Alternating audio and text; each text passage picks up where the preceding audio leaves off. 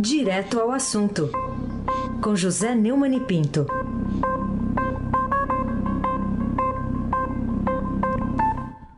Oi, Neumani, bom dia. Bom dia, Raíssen Abac, Carolina Ercolim. Bom dia. Almirante Nelson e o seu pedalinho. Moacir Biasi, Bárbara Guerra, bom dia, Clã Bonfim, Manuel Alice Isadora. Bom dia, melhor ouvinte da Rádio Eldorado 107,3 FM, Raíssen Abac, o craque começar aqui, Neumann, com uma notícia que a gente deu mais cedo aqui também. Ministério Público apura vazamento de dados de menina estuprada, é um dos destaques aí da capa do portal do Estadão. Essa notícia revela aí mais um crime, né, Neumann, que também precisa ser punido. Sim, senhor. Na tarde de ontem, o Ministério Público do Estado do Espírito Santo abriu uma investigação para apurar esse vazamento. Né? É que na data que a criança foi encaminhada para a realização do procedimento cirúrgico, uma campanha foi iniciada nas redes sociais contra o aborto. O nome da menor, o endereço do hospital onde o procedimento seria realizado foram divulgados e isso mobilizou um grupo de religiosos e também um grupo de abortistas que foram pra, até o local para realizar atos e, e, e, insultar os profissionais envolvidos e a própria menina. Né? É, o segundo Ministério Público, e é verdade, a criança teve a privacidade violada e os autores devem ser responsabilizados. Né?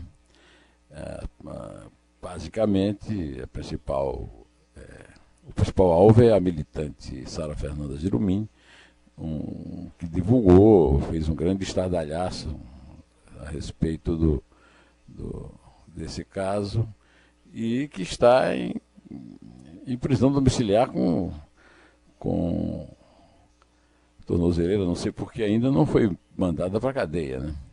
O, o Ministério da Mulher, da Família e dos Direitos Humanos, onde ela trabalhou, a Sara Giromini, nega ter sido responsável pelo vazamento das informações. Né? E o homem acusado do crime foi preso na madrugada de terça-feira, 18, na região metropolitana de Belo Horizonte. O YouTube suspendeu a conta de Sara Giromini, mas o o, a respeito do estuprador, só podemos é, dizer a, a, as suas iniciais, porque se, inclusive o Estadão está usando aqui a, a norma de não é, expor a menina, não expondo o estuprador, com nomes. O coronel Zé Vicente me escreveu no WhatsApp é, Lembrando que nos Estados Unidos é comum divulgar molestadores como medida de proteção aos moradores e costuma fazer parte, inclusive, da sentença judicial. Eu continuo achando que devia ser o mesmo aqui. A família do predador não ficará mais prejudicada do que já está com a sua ação.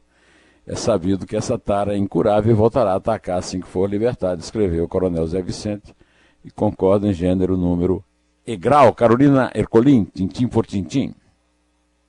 Neumani, é, conta pra gente se é, você concorda com a chamada de capa do Estadão de hoje. Ministros do Supremo dão sobrevida à Lava Jato. É uma reportagem do Breno Pires e do Rafael Moraes Moura, no Estadão, dando conta que decisões recentes do Supremo Tribunal Federal evitaram que a Lava Jato sofresse derrotas que, na visão dos procuradores, poderiam colocar em risco o futuro da principal operação de combate à corrupção no país. Segundo a reportagem, depois de uma sequência de revés para os investigadores, o ministro Luiz Fux, que vai assumir a presidência do STF no próximo mês, né, dia, 20, dia 10 de setembro, e o decano Celso de Mello blindaram o procurador Deltão Dallagnol na véspera do julgamento no Conselho Nacional do Ministério Público, que poderia afastá-lo do caso. Antes disso, o.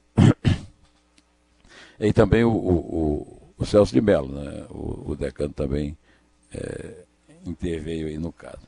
E antes disso, o, o ministro é, é, Edson Fachin já havia evitado é, que é, a Força Tarefa tivesse de compartilhar todo o seu banco de dados com a cúpula da Procuradoria-Geral da República.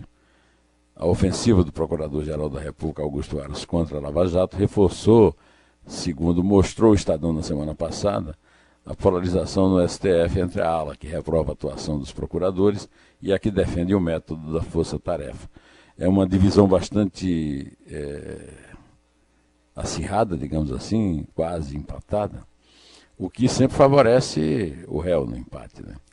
É, agora vamos, vamos esperar por uma decisão plenária para saber qual é, afinal, a, a posição do colegiado e não dos, dos grupos que defendem as duas alas. De qualquer maneira, essa sobrevivência da Lava Jato é muito precária. E o grande responsável por isso, o que virou essa, essa, essa história toda, foi o clã Bolsonaro com os seus é, filhos processados. Né? O, o, o, Flávio e o Carlos agora. E, e aí com a presença na liderança do governo, desde ontem, do cidadão chamado Ricardo Barros, é, réu bastante destacado em processos da Lava Jato e, e outros que dizem respeito à corrupção. Aí se abaque o craque. Outro destaque do dia, Neumann, tem a ver com o orçamento, né? O governo está trabalhando aí na peça para ser enviada ao Congresso. E agora o Estadão revela que o governo está querendo cancelar o, o censo do IBGE, previsto para o ano que vem, para ampliar os recursos para o Ministério da Defesa. Vai faltar um bom senso com C e com S? Está faltando bom senso com S. E a língua portuguesa você me é, é, fascinante, né? porque você usou a palavra peça. E a peça é, serve no sentido de um documento é, burocrático qualquer, mas também serve no sentido de uma, de uma treta, de uma é, de um passa-moleque, né? E o que o Matheus Vargas e a Adriana Fernandes estão é, dando a notícia no, na economia do Estadão hoje é que o governo vai deixar o censo para cogita deixar o censo demográfico para 2000 2022, era programado para 2020 e ficou passou para 2021, incluído na discussão das propostas da proposta do orçamento, que vai ser encaminhada ao Congresso no fim do mês. Esse recurso seria remanejado para outras áreas. A ideia é que a verba que seria destinada ao censo, 2 bilhões, reforce o orçamento do Ministério da Defesa e de outros ministérios.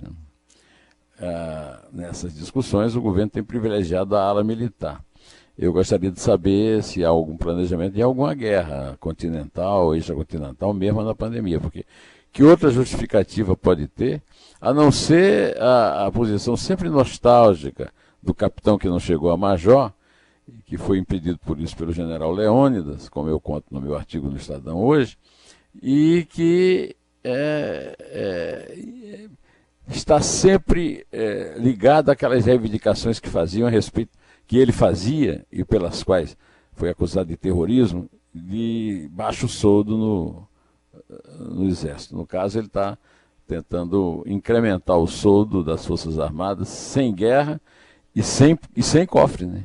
e com teto. Carolina Ercolim, tintim por tintim. Muito bem. O Ministério Público Federal marcou a cariação entre Flávio Bolsonaro e Paulo Marinho para o dia 21 de setembro. E eu queria te ouvir sobre que resultados práticos se espera desse agendamento para a evolução da investigação do vazamento, do adiamento ali da, da Operação Furna da Onça, no caso do peculato, né, no, no gabinete do senador, à época que estava na Alerj?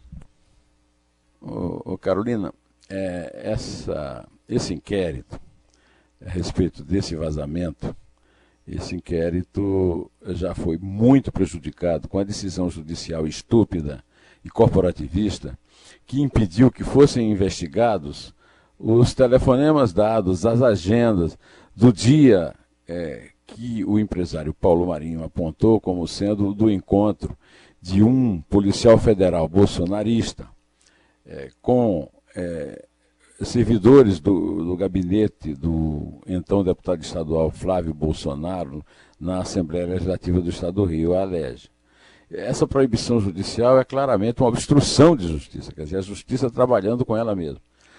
É, é, nessa cariação, é, é, tem muito advogado agindo, porque se fosse também uma cariação cara a cara, frente a frente, como se fazia no seminário, no meu tempo de seminarista, aí eu não tinha nem o que, o que dizer a respeito da, da, da importância da cariação, porque eu entrevistei o Paulo Marinho pelo o aplicativo Zoom para o meu canal, está bombando inclusive no meu canal, no meu canal. É hoje, agora a minha a minha mensagem recente, o meu post recente que mais tem visualizações.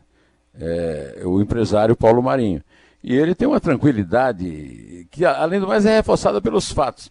Afinal, a data que ele apontou para a, o tal vazamento coincide, primeiro, com a demissão de Fabrício Queiroz, sob a pálida é, justificativa de que precisava sair para cuidar da aposentadoria na PM, que eu não posso comentar que não seja com a gargalhada.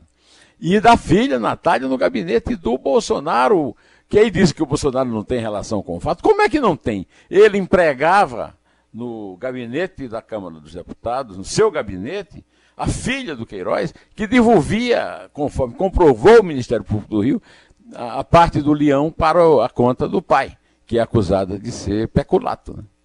Então, a cariação, é, sem sombra de dúvidas, é, teria que ser reforçada pelos fatos da realidade.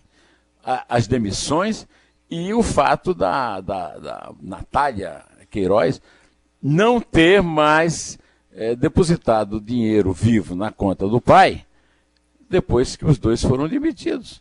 Então, é, a cariação, que vai ser conduzida pelo Procurador da República, Eduardo Benoni, no dia 21 de setembro, é, é, é uma. É praticamente uma, um, um fato burocrático da investigação que poderia ser evitado se a justiça não tivesse dado a mancada de não é, aceitar as provas podiam ser produzidas com, com, com, quebra de sigilo de telefone e com agendas. Nasce abaque o craque. Bom, eu queria que você falasse um pouco mais então sobre essa relação do Queiroz com o presidente Bolsonaro, que você escreveu um artigo que está aqui na página 2 do Estadão de hoje. O título é Sorte, a fada madrinha do subtenente PM Queiroz. Na minha. No olho desse meu artigo, eu pergunto: quantos viveram na periferia do Rio, foram ao STF e ganharam a corpus? E, e, no, meu, no penúltimo parágrafo é, da, do artigo, eu digo que a reputação de Moro, que eu, que eu, eu mostro como sendo a verdadeira é, causa é, desse ataque à, à reputação dele? Sobreviveu ao conta-gotas ácido do site da Intercept Brasil e aos petardos do gabinete do ódio, instalado a 30 metros do escritório do presidente. Mas agora, a munição do paredão aguarda uso no paiol do, do STF sob a vigilância de Toffoli, Lewandowski e Mendes, caso falhe a eventualidade de condenar a parcialidade de Moro, que poderá abrir caminho para a licença para Lula disputar o pleito pessoalmente ou por prepostos, prepare-se no Congresso sob as bênçãos de Alcolumbre e Maia e o medo de punição da caterva de Centrão, PT e outros pretendentes ao tiro de misericórdia a quarentena de oito anos para juízes e procuradores disputarem eleições. O detalhe da desfaçatez a ser esse prazo idêntico ao dado a bandidos condenados é, é, é realmente de chorar, né? O último parágrafo do artigo eu vou tratar agora na última pergunta que a Carolina vai fazer. Por favor, Carolina Ercolim, tintim por tintim. É, ao receber o um novo líder do governo na Câmara no café da manhã, o presidente disse que a missão do deputado Ricardo Barros no posto é mudar o Brasil. Então, queria saber o que credencia o escolhido para assumir essa missão. É, é, o que já está resumido no meu artigo também está na coluna da Thaís Oyama, em que ela mostra que no, no café da manhã, no UOL, né, é, com o novo líder na Câmara, que foi nomeado, que saiu no Diário Oficial ontem, o Bolsonaro se disse muito feliz e muito grato com a chegada dele para mudar o Brasil.